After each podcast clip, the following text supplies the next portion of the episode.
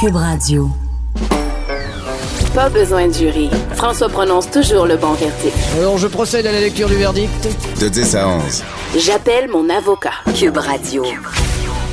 Bonjour, bienvenue à J'appelle mon avocat. Aujourd'hui, nous avons Mesmer qui vient nous expliquer le pouvoir de l'esprit du subconscient pour convaincre. On a aussi notre chroniqueur, M. Jean-Paul Boilly, qui revient sur la digue qui a lâché et euh, tous les dommages euh, possibles. Et on commence avec euh, Jean-François Brochu, sergent à la retraite, analyste à LCN, et on revient sur cette, terrible histoire à Granby en lien avec cette petite fille qui, qui est décédée. On se rend compte, plus on apprend de choses, plus on est scandalisé sur ce qui s'est passé.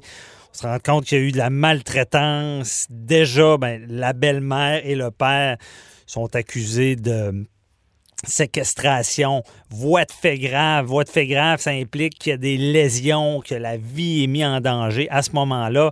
Mais suite au décès, il y aura d'autres accusations. Euh, la semaine dernière, il y a eu comparution. On ne peut pas, on ne sait pas encore si ce sera des accusations de meurtre premier degré ou homicide involontaire. On va voir ça plus tard. Et on en parle avec Jean-François Brochu. Bonjour, euh, Jean-François. Bonjour, Maître Bernier. Bon, qu'est-ce qui se passe avec ça? Pourquoi, dans, le fond, pour l'instant, il n'y a pas de nouvelles accusations. Pourquoi? Ben là, c'est ça. Ils sont revenus aujourd'hui devant le tribunal pour leur enquête sur remise en liberté, qui, elle, a été reportée au 23 mai prochain. Mhm. Pour le procureur de la Couronne, il n'y a pas de presse, puis non seulement il n'y a pas de presse, il n'y a pas de péril dans la demeure, dans le sens où les deux détenus, les deux accusés demeurent détenus, sont accusés, euh, ils font, font l'objet d'accusation, sont détenus, ne représentent pas un risque pour la société. Puis en vertu de l'arrêt Jordan, le, le, chronomètre va partir quand ils vont être, à partir du moment où ils vont faire l'objet d'accusation, s'il y a de nouvelles accusations, là, l'arrêt Jordan va partir à ce moment-là. Et quand l'arrêt Jordan part, il faut que les gens comprennent que quand euh, on, accuse quelqu'un, il faut faire une divulgation de la preuve. Éventuellement, on ne pourra pas jamais procéder à une enquête préliminaire ou même à un procès tant et aussi longtemps que la défense n'aura pas reçu l'entièreté de la divulgation de la preuve. La divulgation de la preuve, c'est toute la preuve accumulée par les policiers contre les clients de la défense toute la preuve qui a été accumulée, toutes les déclarations, le rapport d'autopsie, l'analyse de la scène de crime, tout ça euh, euh, doit être remis à la défense pour qu'il puisse préparer une défense pleine et entière. Mhm. Et donc, tant et aussi longtemps qu'on n'est pas prêt à remettre ça dans son entier, puis c'est souvent dans des dossiers comme celui-là, d'ailleurs, ça va être très lourd, ça va être sur un, sur un, disque dur, tant qu'on n'a pas l'entièreté de la preuve, les rapports n'ont pas été faits par le laboratoire, euh, par exemple, le laboratoire, l'autopsie, on n'a pas fait les, le rapport, faut, faut, que les, les expertises, là. Les expertises sont pas terminées, on n'a pas les rapports. Parce qu'on veut savoir de quoi est morte, quand, qu'est-ce Tout à fait. Il doit y avoir plein d'éléments. On veut savoir s'il y a eu des décès, on veut savoir quelle est la cause du décès pour voir si on a un, lien entre de causalité entre les gestes posés par et le décès. Alors tout ça, ça fait partie de la preuve. Tout ça, ça va, doit être remis le plus rapidement possible à la défense. Et donc, on n'est pas pressé par tout de porter des accusations. Mm-hmm. Puis les accusations qui peuvent être possibles là-dedans, on parle de meurtre?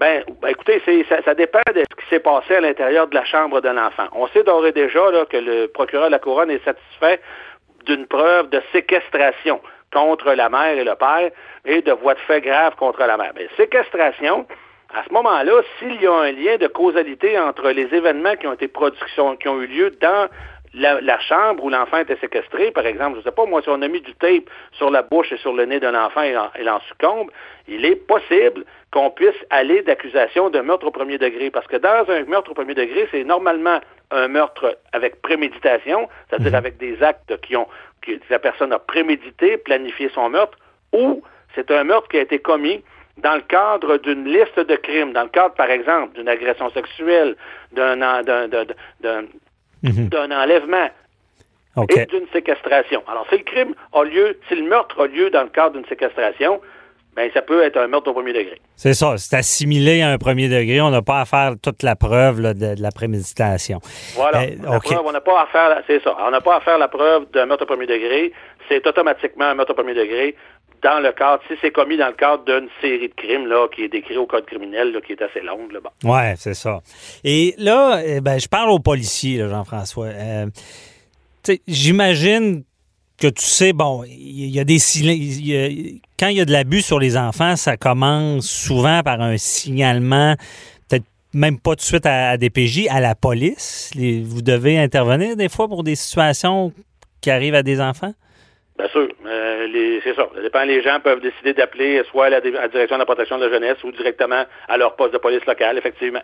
Puis quand vous arrivez sur place, qu'est-ce que vous faites? Qu'est-ce que vous essayez de constater en lien avec ce qui se passe avec un petit enfant de même? Ben, ben, avant d'arriver sur place, on va, les policiers vont d'abord rencontrer les témoins, ceux qui ont appelé, parce qu'on veut savoir qu'est-ce que vous avez constaté, quels sont les éléments d'enquête qui vont nous permettre d'avancer si on se présente chez quelqu'un.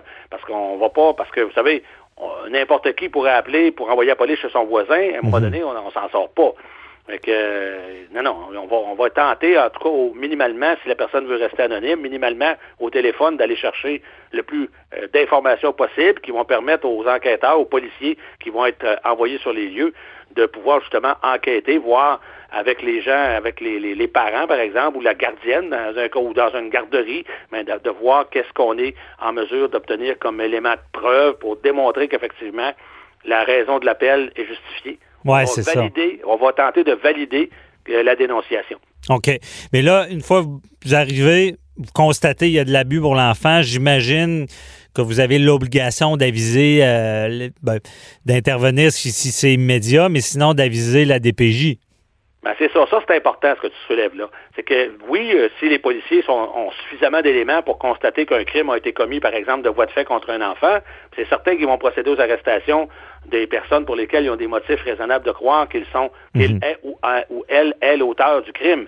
Mais dans le cas de mineurs, automatiquement, c'est la, la dénonciation à euh, la direction de la protection de la jeunesse pour que ces intervenants prennent euh, soin des enfants, même de la victime ou des autres enfants, comme dans le cas qui nous intéresse à Grand Bay. Vous devez savoir qu'il y a deux autres enfants qui habitent dans cette maison-là et qui sont présentement sous la responsabilité de la DPJ. OK, c'est ça. Mais en tant que policier, là, vous dites, bon, le, travail est fait, là, la DPJ intervient. Là. Et là, on voit ce genre de situation-là où est-ce que la DPJ est présente. On le sait, c'est pas, pas un dossier en attente. Ils sont là, ils sont intervenus. Et le pire arrive. Comment tu vois ça? Ben, ce dossier-là, particulièrement, là, euh, puis on pourrait parler de Rosalie ici à Québec, mais ce dossier-là, euh, Maître Bernier, là, euh, on le sait, cet enfant-là est suivi par, elle est sous la responsabilité d'une certaine façon de la DPJ depuis sa tendre enfance. Cet enfant-là a été barouetté euh, et, et, ça, ça a provoqué chez cet enfant-là différentes réactions qui a fait que c'est pas un enfant facile. C'était pas une petite fille facile. Il faut, faut pas se le cacher. Alors, mais les parents, la belle-mère et le père, n'étaient pas outillés pour en prendre soin adéquatement et répondre à ça. Il semble que le père ait fait des demandes à la DPJ pour avoir de l'aide, et là, on verra quelle sorte de réponse qui lui a été faite, mais il semble qu'il n'y en a pas eu. Mais ceci n'est pas une excuse pour les gestes qui ont été posés. Mais euh, donc, les policiers sont déjà présentés là en 2017 pour euh, une plainte de voie de fait contre la mère, la, belle-mère, celle mhm. qui est accusée aujourd'hui. Elle a déjà causé des voies de fait. Elle a été reconnue coupable de voies de fait sur cet enfant-là devant un tribunal. Un juge euh, et à la demande, il s'est rendu à une suggestion commune de la couronne et de la défense pour une absolution inconditionnelle. Mais ça, encore ça, ça fait partie des, de mes, de mes, euh, de mes, si on veut, de mes montées de lait.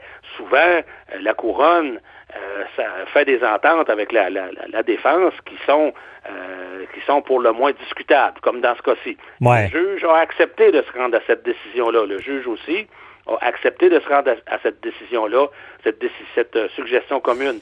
Puis ça, ben moi, je pense que dans un contexte qu'on connaît, je ne sais pas si le puis je sais pas si le juge a été informé de tout le contexte dans lequel vivait cet enfant-là. Mais là, il y a eu certainement une, une erreur à ce moment-là. Mhm. et, des erreurs comme celle-là, ben, écoutez, je pense qu'on peut en relever à différentes étapes dans le parcours de cet enfant-là, où autant probablement l'école qu'elle fréquentait, qu'elle ne fréquentait plus depuis un mois, mhm. mais, mais certainement la direction de la protection de la jeunesse, qui avait, à un moment donné, fermé ce dossier-là. OK, il avait fermé. Ben oui, lorsqu'elle avait été retournée de sa, de sa grand-mère, il y avait une suggestion. Euh, cet enfant-là a été 40 quelques mois là, euh, chez sa grand-mère paternelle, OK? Pas la grand-mère maternelle, et ça c'est bien important de le dire, là. La mère et la grand-mère maternelle ne sont pas dans le portrait. OK? Alors c'est vraiment la grand-mère paternelle qui est dans le portrait. Et l'enfant était sous sa responsabilité. Mais le père a demandé à revoir son enfant alors, il s'est présenté devant les tribunaux avec la DPJ, et ceux-ci, la DPJ, ont recommandé au juge d'effectivement remettre l'enfant à son père. Alors, contre l'avis de la grand-mère, la grand-mère paternelle, la mère du père, qui elle-même s'est objectée en disant que son fils avait des troubles de comportement, des troubles mentaux. Malgré tout, la DPJ a recommandé que l'enfant soit remis à son père et sa belle-mère et le juge a acquiescé. Alors, des erreurs comme ça devant le tribunal, il y en a eu quelques-unes. Ben, c'est comme une série d'erreurs parce que les gens sont choqués, absolution. Quand on touche un enfant, ça passe pas en 2019. Et euh, aussi, malgré les critères de l'absolution. Et là également, on se dit qu'est-ce qui se passe avec le DPJ. Puis Jean-François, je l'ai vu personnellement dans ma pratique ils font habituellement du bon travail, mais des fois, quand je les ai vus intervenir, parce qu'il y avait du linge qui était trop vieux, des, vieux souliers, des, est-ce qu'il n'y a pas lieu de prioriser certaines choses? En tout cas, à suivre dans ce dossier-là. Merci beaucoup, Jean-François. Euh, on s'en reparlera. Maître Bernier, il faut qu'on profite de cette occasion-là pour faire des changements à la loi, des changements de façon de faire, parce que la direction de la protection de la jeunesse, aujourd'hui, avec l'évolution de, l'évolution de la société, les couples aujourd'hui qui sont à 60% des couples recomposés, il faut revoir notre façon de protéger les enfants, car présentement, on passe à côté, puis plus d'une fois au cours des deux dernières années. Bien dit, puis que ça fasse pas comme le dossier de la petite Rosalie, où est-ce qu'on était tous scandalisés, la DPJ disait, oh, on va changer, on va faire des enquêtes, ça, et là, ça arrive encore. Donc, bien dit, ça prend des changements. Si on a encore 20 secondes, sachez que la, commission euh, a fini son rapport, a complété son rapport mais elle ne le rendra pas public pour l'instant. Alors, encore une fois, on se cache, on ne rend pas public le rapport euh, concernant la mort de Rosalie. La commission a, terminé son enquête et pour l'instant, le rapport n'est pas rendu public. Alors, ça, c'est une autre affaire, c'est un autre scandale. On le dénonce, puis on s'entend tout que dans une société, nos enfants, ça devrait être une, une priorité. Merci beaucoup, euh, Jean-François, puis on se reparle pour un autre dossier. Bonne journée. Salut, bonne, bonne journée. Animateur et avocat, François-David Vernier. J'appelle mon avocat. Cube Radio. Autrement dit. La force du subconscient. Euh, dans, dans le domaine juridique, que ce soit les avocats, les affaires, euh, la négociation, euh, le pouvoir de, convaincre, c'est des éléments qui, jouent beaucoup. Souvent, dans des négociations, on le dit, il y a des techniques pour euh, réussir à, avoir un peu notre partie. Même, il y a des techniques, on appelle ça euh, le win-win, gagnant-gagnant. On veut chercher le gros gagnant pour des fois en laisser aux autres. Et il y a tous des éléments. Et j'ai rencontré Mesmer à Salut Bonjour et je lui ai dit, j'aimerais avoir certains de tes pouvoirs, si on peut dire, pour et peut-être que je réglerais beaucoup de dossiers et peut-être que je convaincrais encore plus de juges parce que je sens que dans l'hypnose, il y a une bonne partie du subconscient qui joue. Je connais pas tous les détails, mais je reçois Mesmer. Donc bonjour Mesmer. Hey, bonjour, bon matin. bon matin. Donc, j'étais intrigué. Euh, déjà, je vais, je vais t'avouer, euh, quand je t'ai rencontré, j'imagine que ça arrive souvent. J'avais un, petit sentiment, euh, est-ce qu'il va m'hypnotiser? Mais honnêtement, je sentais une voix assez grave, des yeux perçants. Et oh, j'étais de ceux qui croyaient pas toujours à ça, mais je connais des gens, dont à TVA, qui m'ont confirmé que ça fonctionne, l'hypnose. Euh, as-tu souvent ce genre de réaction-là euh, des gens quand ils te rencontrent? Ah, c'est tout le temps comme ça, c'est tout le temps comme ça. Les gens ont quand même cette petite crainte, cette peur de savoir si je vais les hypnotiser ou ah. pas. Ça, c'est vrai que c'est là encore. Euh, et même après plusieurs années, je pense que ça s'est renforcé. C'est devenu de plus en plus fort ce sentiment-là, parce que là, ils voient ce que je fais à la télé. Justement, tu en as parlé dans l'émission TVA, mm-hmm. plein de gens l'ont vécu, ou même quand je le fais sur scène à soir après soir maintenant, euh, il y a beaucoup de monde qui ont vu le show puis ont vu que c'est vrai. alors les, les pires, les, les, les, sceptiques purs et durs, il y en a de moins en moins maintenant parce que ceux-là ils ont été convaincus parce que leur famille l'ont vécu, eux-mêmes l'ont vécu. Alors à ce moment-là, le doute se dissipe. Mais oui, cette crainte est encore présente. Mm je la sens, puis moi, j'aime ça m'amuser avec ça aussi. Hein. on est là, puis on, ben oui. notre but, notre, but c'est, pas de, me prendre au sérieux non plus, puis d'être le, sorcier des temps modernes ou des, des trucs comme ça. J'essaie de démystifier l'hypnose aussi en spectacle. Ben c'est ça. Et euh, justement, quand on dit les, les, les sceptiques seront confondus, parce que Mesmer, ben, j'ai commencé à lire ton livre, un livre qui s'appelle Comment l'hypnose a changé ma vie. Puis ça, je pense, c'est un de tes slogans aussi, de, de justement, de, de, que les gens comprennent c'est quoi, là.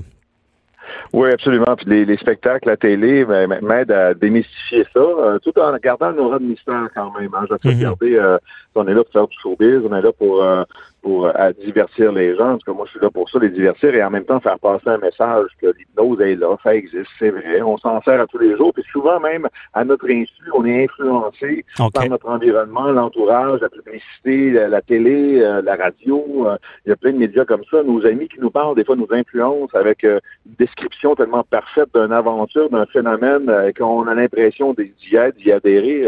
et les hommes politiques aussi s'en servent hein, pour être capable d'amener les fous euh, à décider ou à prendre des bonnes décisions, en tout cas de tenter de les influencer. OK, je comprends. Donc, ça m'intéresse. Dans le fond, Bon, on voit, je vais apprendre un peu.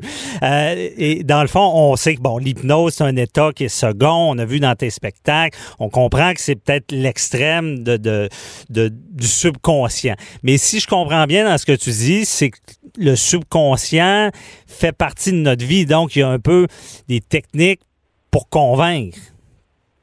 Oui, absolument, absolument. Mais écoute, euh, tous ceux qui travaillent, qui travaillent dans la vente ont déjà suivi des séminaires de comment aborder euh, une personne pour arriver à, faire le système d'entonnoir qui, au final, euh, t'es plus bien, bien choix de dire oui. Ah, c'est ça. Ben, encore là, ça prend des gens solides pour dire, ben non, finalement, j'ai pas besoin de ton affaire. Tu sais. mais tu sais, les, les, les, techniques de vente, bon, nous, ils nous posent des questions, puis au final, ben, on répond par des oui, par des non, puis avec les choix qu'on fait, mais ben, on est comme dans un système d'entonnoir puis euh, au final, t'as de l'air con si tu dis non.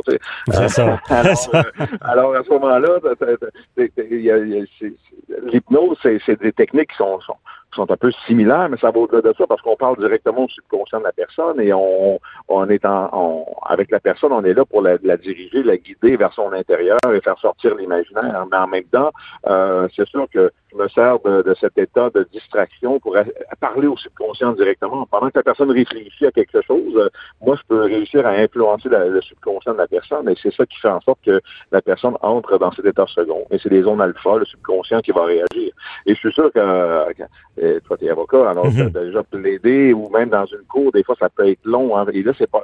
On voit des gens, même, euh, justement, peut-être dans les jurys, qui vont tomber dans la lune, tu sais, sont là, en même temps, sont pas là. Puis pendant qu'ils sont dans cet état second, la lune lunatique, mais écoute, l'information rentre, puis le jugement, des fois, peut être altéré. Hein. Et euh, c'est pour ça qu'ils en prennent plusieurs pour que le groupe décide plutôt que ce soit seulement qu'une personne. Ben, c'est ça. le groupe peut, ramener à l'ordre la personne qui avait perdu un peu le fil de, de, de, mhm. dénouement de, de, justement de la cour. Euh, mais c'est un peu comme ça que ça marche. Hein. C'est pas, ah. pas seulement qu'une personne qui va décider. Et la même chose pour les, les, y a des gens qui me disent à la blague, tu dois avoir des bons taux d'intérêt, tu dois hypnotiser ton banquier. Euh, ben c'est un peu, oui, je pourrais l'hypnotiser lui, mais quand ça passe au conseil en arrière avec 12, 15 personnes qui acceptent ou pas des prêts ou qui au final euh, étudient la la, transaction, puis ils font hey, ça n'a pas d'allure ce que tu as signé là. les gens sont protégés pour C'est ça. Ça, finit par se savoir. Mais c'est ça. C'est l'intérêt du subconscient, comme on dit, bon, ben, justement, la cour, c'est le bon exemple. Il y a un jury où il y a des gens convaincus. C'est ça. Nous, on appelle ça souvent taper sur le clou. On, des, des, fois, on a de l'air quasiment débile parce qu'on répète les mêmes choses, mais c'est peut-être ça un peu. On veut peut-être aller atteindre ce subconscient-là de, de qu'il y ait quelque chose qui se passe, qui, qui, qui fait changer quelque chose dans la tête de la personne qui va être en notre faveur. Ben, c'est une technique de conviction. Hein. Tu en es tellement convaincu toi-même que la personne, au final, ben, elle fait comme il y a peut-être raison, là, finalement. Alors là, c'est un combat entre qui va avoir le, les bons arguments pour réussir à faire changer la vision de la situation euh, mm-hmm. dans le bon sens. Là, pour, euh, comme tu dis, win-win. Euh, bon, ben, les deux travaillent en même temps. Alors, qui va gagner? c'est, et c'est sûr qu'avec des bonnes techniques de, de, de on pourrait dire, de la façon de bouger, la façon de les regarder, tu sais, le, le, jury qui sont là quand tu leur parles ou quand tu parles au juge, il y a une façon de bouger, une façon de, d'argumenter qui va faire en sorte que ça va attirer l'attention et tu vas trouver des bons mots pour euh, justement quand ben moi je le je, le fais je le fais sur scène. Quand je vois qu'une personne est prête à hypnotiser je le sens je le vois tu sais. Puis une fois que je le vois dans ses yeux et bang ça se fait ça prend deux secondes le message passe directement. Des fois c'est pas long pour faire changer une personne d'idée hein. C'est euh, ouais. et dans le gestuel on peut s'en apercevoir et dans la, la façon dont euh, elle, elle, respire. Mais moi je le vois une personne qui respire sur scène euh, de, avec un rythme cardiaque est accéléré je dis ok c'est bon c'est bon elle est proche de, de, de partir justement dans cet état-là. Alors, j'ai des techniques qui me permettent de, de, de les trouver, moi, les, euh, les bons sujets dans une foule. Alors, dans, et je pense qu'avec la cour, euh, c'est sûr que bon, c'est pas les mêmes euh, enjeux. Hein. Alors il y a, c'est, c'est, c'est différent. Là. Il y a des, il y a des causes. Mais il y a des similitudes, c'est, c'est ça. Ouais, mais c'est ça. On peut pas s'amuser non plus à essayer de convaincre les gens euh, quand c'est des causes extrêmes comme on vient de voir avec une petite qui vient de décéder. Là, ouais. bon, ben écoute, c'est là à ce moment-là, tu t'amuses pas, tu vas aller chercher la vérité puis essayer de faire de faire en sorte que, ça, que la vérité sorte. Ben c'est ça. Vraiment, puis, puis que de convaincre, c'est aussi de faire ressortir la vérité d'aller toucher l'intérêt des personnes. Puis, euh, mais ben, euh, c'est ça. Puis je comprends bien. Mais moi, je donne un exemple. Je sais pas comment tu t'évalues ça, mais moi, j'ai un souvenir. Puis je sais pas si j'avais appris jeune à parler à mon subconscient. Mes parents étaient séparés. Puis je me rappelle, j'angoissais quand je changeais d'environnement. puis euh, jeune, je m'étais trouvé un truc comme ça. Je me répétais une centaine de fois, tout va bien. Puis à un moment donné, tout d'un coup, je me sentais mieux. Est-ce que je parlais à mon subconscient? Oui, oui, oui, absolument. Et c'est de l'auto-hypnose en, en, soi. Hein. C'est de savoir se parler, surtout s'écouter, puis après, passer à l'action aussi, hein, parce que des fois, on aimerait donc, on aimerait donc changer notre vie, mais tu sais, on reste assis, on fait rien. Tu sais. Euh, alors, euh, il faut passer à l'action. C'est un peu ce que je parle dans mon livre aussi, hein, c'est d'apprendre mm-hmm. à reconnaître les signes euh, qui, qui nous guident. Notre subconscient nous parle à tous les jours, on l'écoute pas vraiment. Puis, ah. puis des fois, on, on le sait, hein, parce qu'on on fait, le, on fait un mot, des fois, on fait quand j'aurais dû suivre ma première idée. Tu sais. Notre première idée, souvent, ouais. c'est notre subconscient qui nous parle, on l'écoute pas. Puis il faut s'écouter, il faut, il faut passer à l'action, mais éventuellement, la vie, c'est ce qu'on a besoin pour nous. Hein. Alors, il faut, il faut se laisser porter, se laisser guider, euh, apprendre à écouter les signes qui sont là autour de nous, puis euh, éventuellement, ça va être positif pour nous. Ça. Ben, c'est ça, parce que des signes peuvent venir de, de, de, nous. Puis justement, dans ton livre, tu en parles des signes, parce que euh, je comprends bien, euh, tout, toute ton aventure a parti d'un grimoire que ton grand-père t'avait donné. Ouais. Là.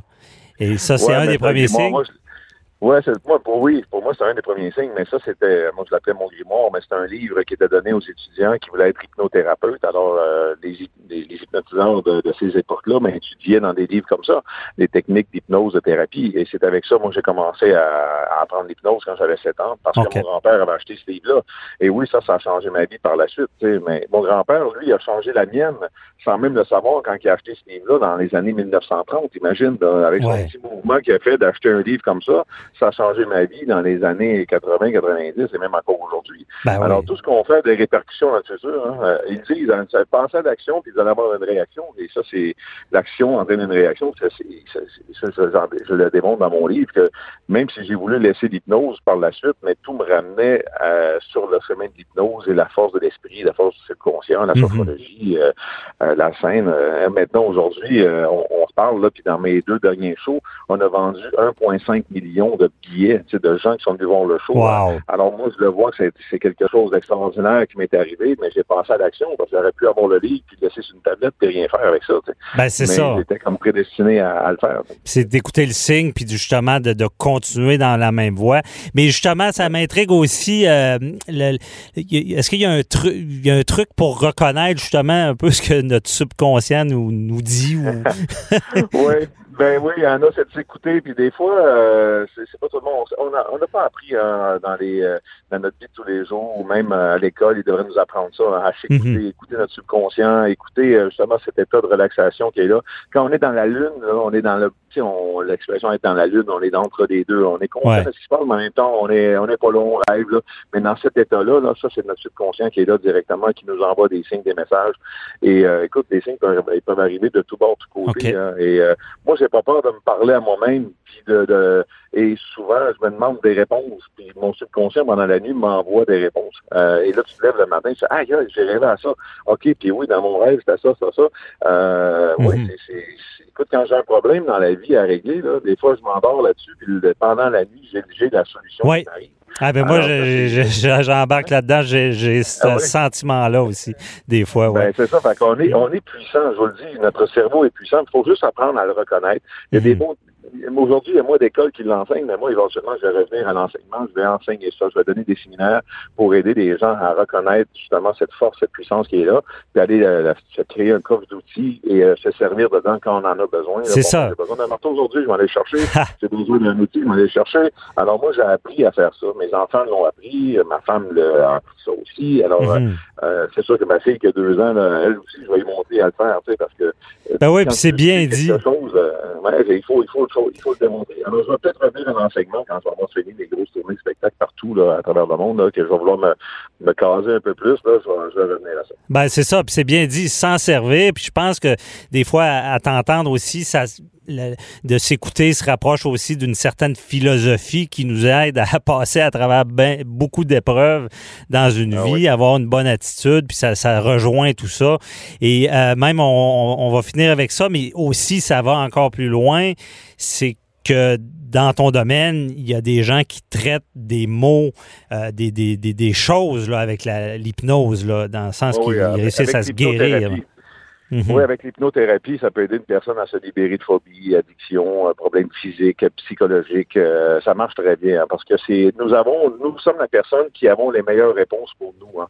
Et avec l'hypnose, c'est ce qu'on fait, c'est qu'on rentre la personne dans l'état second, dans son subconscient, et on pose des questions au subconscient. En tout cas, moi, c'était ma technique à, moi. Et le subconscient de la personne, c'est elle qui a la meilleure façon de régler les problèmes. Parce que les problèmes qui nous arrivent dans la vie, là, honnêtement, quand tu y penses, c'est des problèmes qu'on est capable de surmonter. Euh, s'il y a des problèmes qui nous arrivent, là, faut, on s'arrête, on les regarde, puis si ça nous arrive là, c'est parce qu'on est en mesure de pouvoir passer au travers. Et ça, quand on comprend ça, là, on, se calme, on fait comme OK, maintenant, ça m'arrive. Mais j'ai des outils pour y aller. Euh, j'ai des outils pour m'en sortir. des fois, ça nous paraît tellement gros que on, là, on, mhm. on est en petite boule, puis on braille, puis on pleure, mais quand on prend ça euh, un petit morceau à la fois, ben écoute, on réussit à, avancer puis à, ben oui. tout ça. Mais Mesmer, tu serais un excellent avocat parce que moi, je pense pareil, et je le dis souvent, puis ça rejoint ce que tu dis, c'est on contrôle pas ce qui va nous tomber dessus, les tuiles qui nous tombent dessus, mais on contrôle comment qu'on va gérer ça, si ça va bien, bien finir ou, mal finir. Donc, l'attitude, ils disent en anglais, attitude is, everything. Donc, c'est un peu ça que ça, rejoint. Mais euh, c'était, c'était vraiment intéressant. Et euh, t'es ben, ton spectacle en ce moment, c'est hyper sensoriel. Et euh, la prochaine date, c'est à Victoriaville, 9 mai, c'est ça? Puis le 10 mai au Saguenay. Oui, oui, il me reste encore un petit deux, trois semaines au Québec avant de retourner en Europe au mois de juin. Oui. faire une autre tournée de trois semaines. Après, ben écoute, j'ai pris un été de congé complètement. Je reviens à l'automne pour d'autres présentations partout au Québec encore. Alors, euh, ça finit pas. Hein, on continue. Euh, toutes les dates sont sur mon site, mesmer.ca ou sur ma page Facebook, Instagram. Euh, ça, c'est tout, tout, tout, est là. Puis c'est le temps de venir voir le nouveau show. Là. Ça fait à peu près un an et demi qu'on le roule. Là, puis il est excellent. Je vous le dis, vous allez vous amuser. Oh oui, on invite tout le monde à aller voir. En plus, on, connaît avec le livre aussi ton côté humain et ta philosophie. Donc, ça peut rien qu'être bénéfique d'aller voir ce show-là. Donc, merci beaucoup, Mesmer. Puis bonne journée. Merci. Bye bye. Merci, bye bye. Pas besoin de jury. François prononce toujours le bon verdict. Alors, je procède à la lecture du verdict. De 10 à 11. J'appelle mon avocat. Cube Radio. Hier, samedi, le 4 mai, c'était la marche familiale en solidarité avec les migrants et migrantes. Euh, l'immigration, un sujet qui des fois, bon, qui fait beaucoup parler. Il y en a qui sont, il y a des positions différentes. Il y en a qui trouvent, bon, qu'on ouvre trop nos frontières. Il y en a que c'est pas assez. Euh, il, y a, des débats. on voit ce qui se passe avec Donald Trump aux États-Unis. Lui, il est rendu assez loin là-dedans. il, construit un mur. Bon, on est dans l'extrême. Au Canada, ben, il y a les réfugiés, il y a des règles, hein, on le sait. Euh, quand un réfugié se présente, ben, on, respecte les chartes, les droits de l'homme, hein, on prend en charge la personne. S'il y a un danger réel dans son pays, on ne peut pas le renvoyer comme ça dans son pays pour qu'il subisse euh, des sévices. Et tout ça, il faut mieux comprendre euh, l'immigration. Et je, reçois Elisabeth Garcia, qui est la présidente de Développement et Paix à Québec et qui nous parle, euh, veut un peu enlever les mythes. Bonjour, Elisabeth. Bonjour François David et merci de me recevoir aujourd'hui. C'est un plaisir. On, va un peu démystifier parce que déjà, il y a des gens qui croient bon, qu'au Canada, les réfugiés reçoivent plein d'argent en, arrivant, qu'il n'y a pas de règles euh, dans, son, dans le sens qu'ils se présentent, on les accueille sans condition, euh, qu'ils s'intègrent pas une fois arrivés ici, puis qu'il y a beaucoup de problèmes en, en lien avec ça. Mais vous, vous l'avez vécu. Euh, et comment ça se passe? Euh, comment vous voyez ça, cette immigration-là? OK. Je pense que la première chose que, que je dois vous dire, c'est vous demander de fermer les yeux et penser mhm. qu'à chaque minute, il y a 31 personnes qui sont forcées de fuir leur foyer. et ça, c'est quelque chose. Et effectivement, j'étais une de ces personnes-là. Je suis arrivée il y a 10 ans à Québec. Je viens de la Colombie. Je suis arrivée avec toute ma famille. Après avoir vécu le déplacement interne chez moi en Colombie, puis finalement, trois ans, j'ai attendu la réponse du Canada pour être acceptée en tant que réfugiée avec toute ma famille. Bon, ça fait dix ans que je suis ici. Mais Elisabeth, comment ça se passe concrètement? on se lève un matin, il faut s'en aller. Pourquoi vous, vous vouliez fuir? Il n'y a pas une histoire pour les réfugiés. Chaque histoire est différente. La mienne, par exemple, moi, je suis avocate en Colombie. J'étais à la défense des droits des minorités ethniques en Colombie. Puis un jour, j'étais, menacée à cause de ça. J'étais kidnappée deux fois en Colombie par. J'imagine que c'était vraiment l'affaire, mais je ne peux pas savoir jusqu'au moment où on ne peut pas savoir parce que les institutions de la Colombie, ça ne marchait pas pour faire des enquêtes et avoir des réponses. Mais vous avez été menacé. OK. Mais avant de fuir, vous avez été menacé et kidnappé. Par qui? C'est ça le problème qu'on ne peut pas savoir. Il y avait, en Colombie, il y avait tout un système de sécurité donné par le gouvernement. Mais le jour que j'étais enlevée avec séquestration, mon système de sécurité n'était pas là. il y a des questions autour de ça, mais jamais j'ai eu de réponse de la part du gouvernement par rapport à qui était responsable de ma séquestration et comment ça s'était passé. En tout cas, c'était un mois et demi que j'étais séquestrée. Il y avait des, des traces de tout ça. J'ai perdu mon enfant. Après ça, c'était deux fois de plus. Donc, c'est vraiment des séquelles. Ça doit être traumatisant de, d'être kidnappé comme ça? Effectivement. ça, ça touchait toute ma famille. Et c'est pour ça que toute ma famille était ici. Je pense que personne voulait un jour se réveiller. Il était son pays, ses amis, sa famille. Il commençait à fuir sans savoir où est-ce qu'on s'en va. Ça, c'est pas, c'est pas drôle, en tout cas. Non. C'est pas volontairement qu'on veut quitter notre pays. C'est la première chose. Mais... La deuxième chose, c'est d'entendre aussi que le, être réfugié et toutes les lois qui protègent les refuges, l'immigration et tout ça, c'est vraiment des lois humanitaires. C'est une raison humanitaire qui fait que toutes les personnes commencent à toucher et à cogner les ports des pays voisins pour se sentir protégés. C'est ça, c'est notre volonté, comme vous dites bien, c'est que on, s'en va pas de nos amis, notre on s'en va pas euh, par plaisir là. C'est vous, vous êtes rendu compte, votre famille, que c'était votre vie était en danger de rester dans le pays. C'est, ce qui fait que vous partez. là.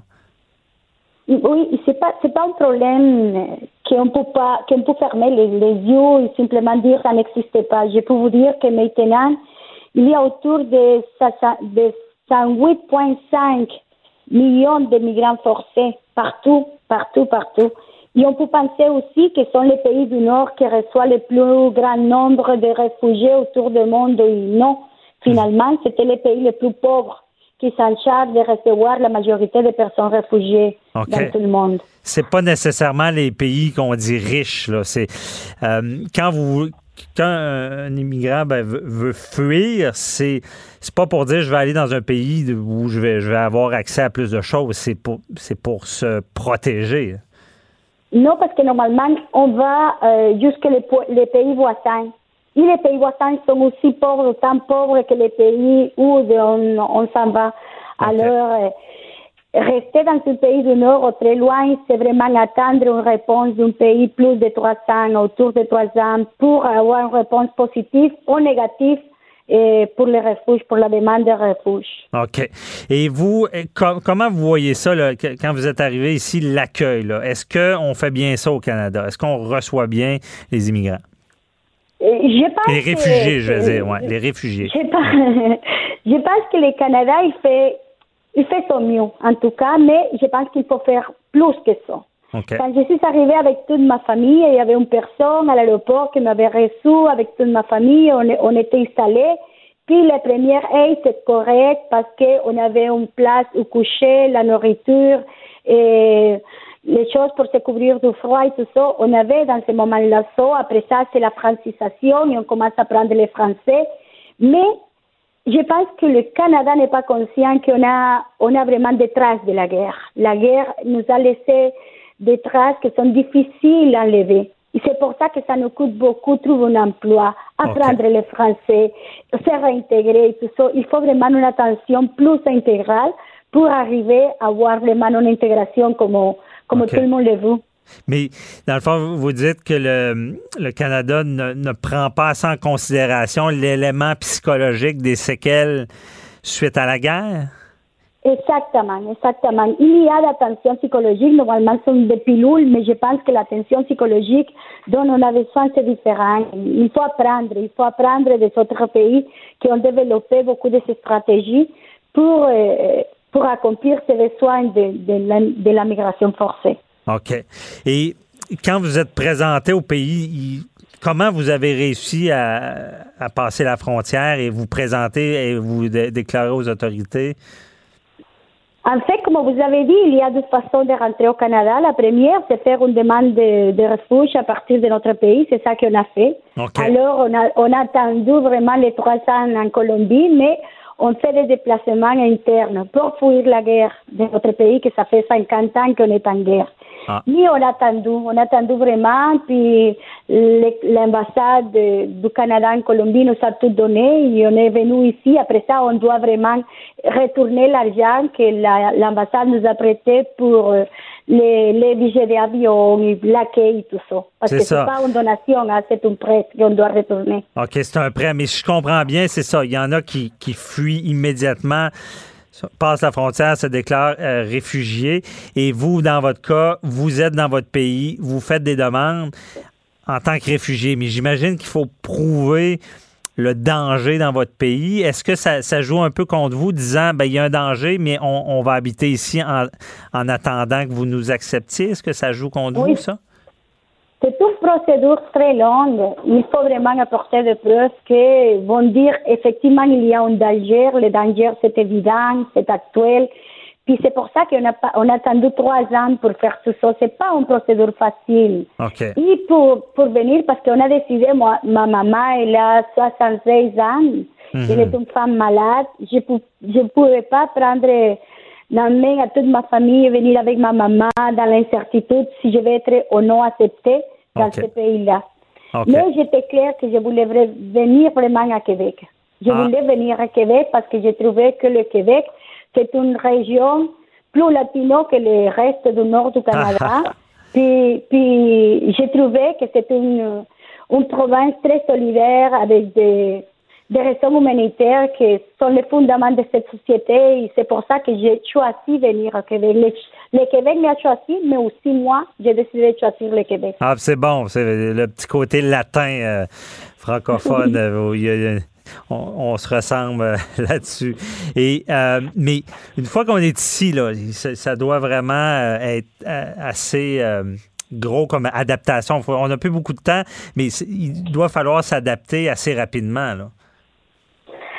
Oh mon Dieu, ça, ça, ça prend du temps. Il y a, il y a des jours où vraiment on ne peut pas se lever de son lit. Le, le lit, comme je dis toujours, c'est mon refuge. Je pensais ne pas me lever, ne pouvoir pas vraiment me réveiller ce jour-là. C'est la lutte à chaque jour parce qu'on a beaucoup de, de, de mauvaises, de mauvaises sais pas comment dire, mais il y a beaucoup de Il y a beaucoup de, surprises, il y a beaucoup de choses à gérer, j'imagine. Ça doit être euh, ouais, une montagne. Puis, euh, moi, je suis avocate. Je voulais devenir avocate parce que c'est ça que j'ai appris toute la vie. Je suis convaincue que le droit est fait pour changer le monde, pour prendre en main les problèmes du monde et que les gens soient capables de, mhm. de s'en parler, de s'entendre sur beaucoup de choses. Et c'est pour ça que je suis avocate. Puis, ah. mon but a été toujours devenir avocate à Québec aussi. Ben, c'est ça. Là, il y a des, des équivalences qui sont pas toujours évidentes. Là. Mais euh, vraiment, euh, Elisabeth Garcia, merci beaucoup. Désolé, c'est tout le temps qu'on avait, mais c'est très intéressant. Déjà, ça nous donne un aperçu de comment ça se passe. Puis, euh, lâchez pas votre bon travail avec développement épais euh, pour justement sensibiliser les gens avec la, la marche qui a eu lieu. sur l'immigration, c'est très important et je pense que vous êtes une bonne représentante. Merci beaucoup beaucoup et bonne journée. Merci, merci François. Merci. Bonne journée. Bye bye.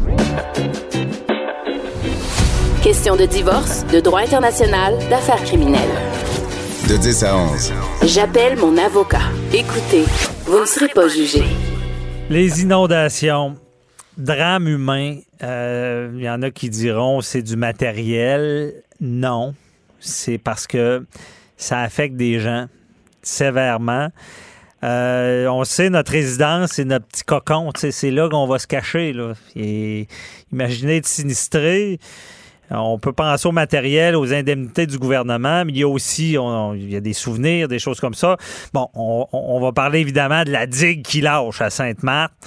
Et là, euh, ça aurait pu être pire, il faut pas dire ça, mais il faut y penser quand même. C'est arrivé durant la nuit, bon, des résidences où est-ce que euh, souvent, on s'entend, les chambres des enfants sont dans le sous-sol euh, et heureusement, on a pu évacuer. Il n'y a pas eu de drame, mais ça aurait pu. Et maintenant, on se pose la question, un propriétaire qui est là, est-ce qu'il est vraiment dans une zone inondable quand il y a une digue qui est là depuis je ne sais pas combien de temps? Euh, est-ce qu'il peut penser que ça va arriver comme certains riverains? également, là, le pire arrive, on apprend qu'il y avait un problème avec la digue. On le savait. On n'a rien fait. On n'a pas réparé. Fait qu'on se dit, coudon, c'était une priorité? Euh, je pense que oui. On en parle avec notre chroniqueur, Maître Boily, euh, Jean-Paul Boily de son prénom.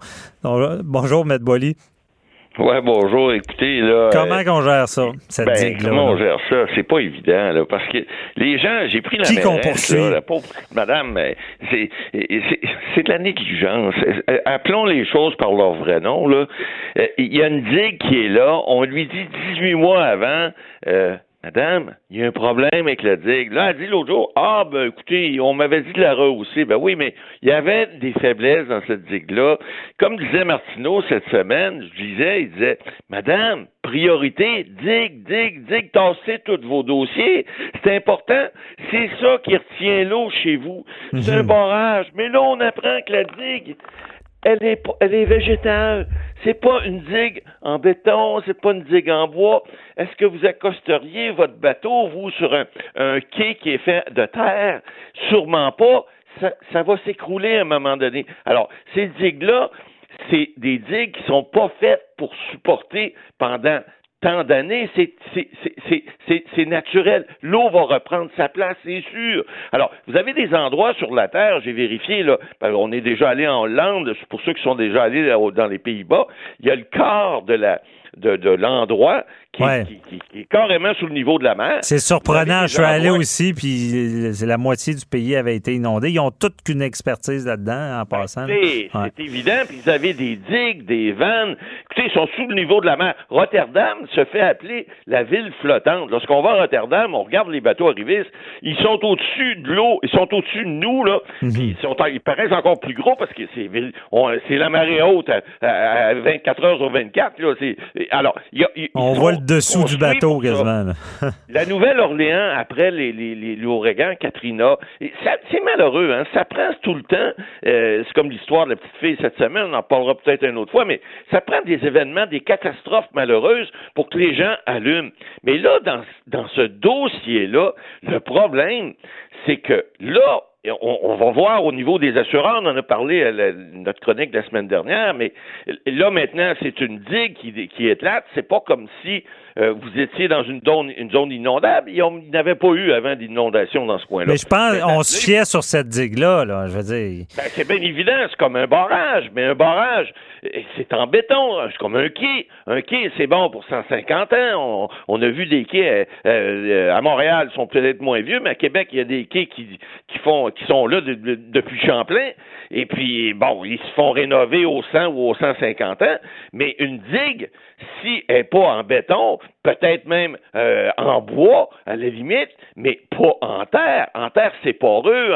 Le, le, le, le, végétal, à un moment donné, l'eau se pénètre. Puis on, voit des gens, d'ailleurs, qui nous disent, des experts nous disent, il faut pas qu'il y ait d'arbres non plus là-dedans, parce que contrairement à ce qu'on pense, ça solidifie pas la, digue. Les, racines font en sorte que ça devient plus poreux. Alors, évidemment, quelle était la situation de la digue, peu importe.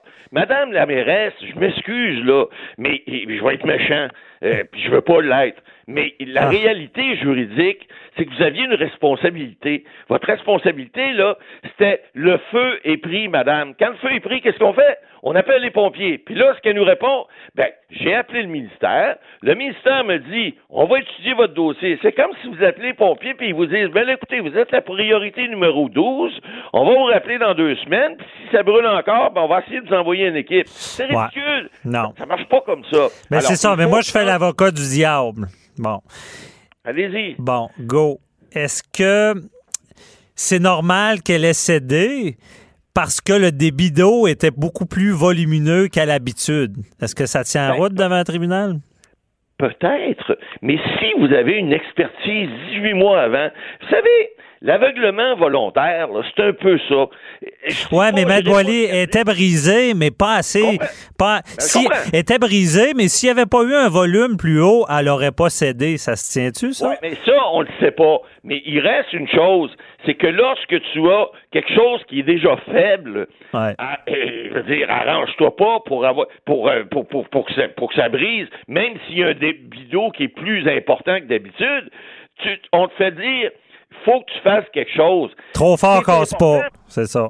Hein? Pardon, ben non, puis, puis c'est pas juste ça. Il faut allumer lorsque c'est le temps, parce que je ne dis pas que c'est de la négligence criminelle, je ne vais pas jusque-là, mais l'aveuglement qu'ils ont fait, en fait, le, laxisme qu'ils ont fait dans ce dossier-là, semble-t-il, moi, je pense que les gens ont des bons recours. Je ne sais pas s'il y a des avocats qui ont regardé ça, mais moi, je vous le dis, là, si ça vous tente, appelez-nous, là, j'appelle mon avocat, on va, on va vous diriger. Parce que ça n'a pas de bon sens que même s'il y a eu un débit d'eau plus euh, euh, qu'à la normale, elle aurait tombé de toute façon, cette digue-là. Il y avait déjà des directives pour dire il y a des faiblesses, il faut remonter la digue, il faut la refaire. Puis, lorsque, quand on parle des pays étrangers, on sait qu'on est dans des zones à risque. Écoutez, à Sainte-Marthe, sur le lac, je dirais pas dans le lac parce que c'est pas gentil pour les gens qui sont là, là mais il reste que on savait que cette ville-là était bâtie avec des, des, des, des hauteurs d'eau qui sont au-delà des bâtiments. Donc,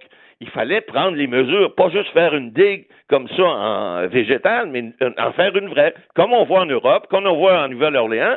Puis manifestement, ça n'a pas été fait. Alors, il y a une responsabilité, tant qu'à moi. Ben, il y a déjà une action collective qui, qui s'installe aussi, là, justement, à ce qu'on voit. Là.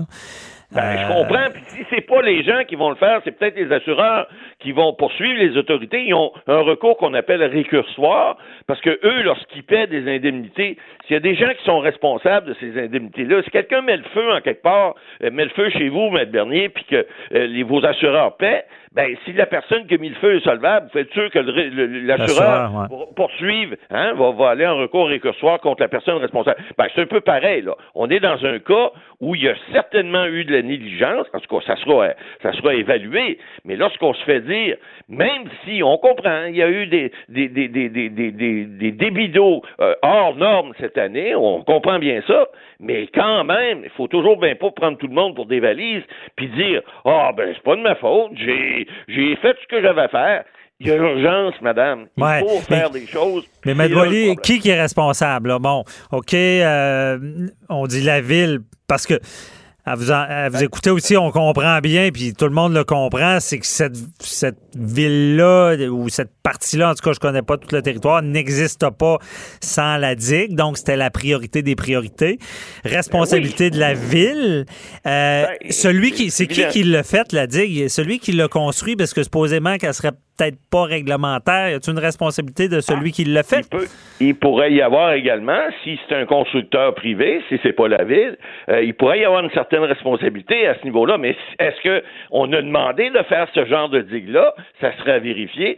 D'abord, est-ce que le constructeur est encore là? Il est encore en vie? Ça, c'est une autre question. Je sais pas mhm. quand ça a été fait, combien de temps. Est-ce que le ministère de l'Environnement n'a pas des questions à se poser? Parce que là aussi, là, un instant, on demande des permis parce qu'on veut faire des choses, mais il va falloir qu'à un moment donné, l'espèce de, tout le temps de, réaction de, de, fonctionnaire qui dit, ben là, vous allez suivre la pile, puis on va prendre le temps. C'est un peu comme à l'urgence, hein, je veux dire, on fait un tri. Il va falloir qu'un jour, à un moment donné, il y a des fonctionnaires qui allument, puis quand il y a une urgence, ben, qu'on ne mette pas ça en dessous de la pile, qu'on le mette sur le dessus, puis qu'on traite le dossier immédiatement, que ça prenne pas un an ou deux ans, mais que ça soit traité dans le mois qui suit, puis qu'on dit, euh, je vous le dis, ça prend une catastrophe souvent pour que les gens allument. Ben là, j'espère que on est réactif. les gens vont allumer. Ah, on, est on, est réactif. C'est... Ben oui, c'est malheureux, mais c'est encore là, on le dit. Là, ça prend toujours des, histoires comme ça qui n'ont pas d'allure, puis qu'on corrige. Mais évidemment, j'espère au moins que ça va servir à ça, parce que là, on, va, payer, on va payer des centaines de millions de dollars en dommages. Tout le monde va payer ça. Là. Les taxes vont payer ça, les assurances vont augmenter. Je veux dire, tout le monde va payer ça. À Alors, suivre. faut qu'à un moment donné, on, on soit proactif, puis qu'on fasse des choses en amont, qu'on soit pas tout le temps euh, en arrière des gens. C'est ça. Après ça, réagir. À suivre, puis euh, peut-être qu'il y a lieu de se questionner s'il y a d'autres digues de ce genre au Québec, mais on n'ira pas là parce qu'on n'a plus de temps. Merci ben, beaucoup. En tout cas, le message est passé. Regardez vos affaires. Merci beaucoup, euh, Maître Boily. On se reparle pour un autre dossier la semaine prochaine. Bye bye. Ça passe trop vite. Hein, j'appelle mon avocat. C'est tout le temps qu'on avait pour cette semaine. On vous invite à nous écrire sur notre Facebook. J'appelle mon avocat. Posez vos questions. On veut y répondre avec les meilleurs invités pour ce faire. Donc, on se retrouve la semaine prochaine. Cube Radio.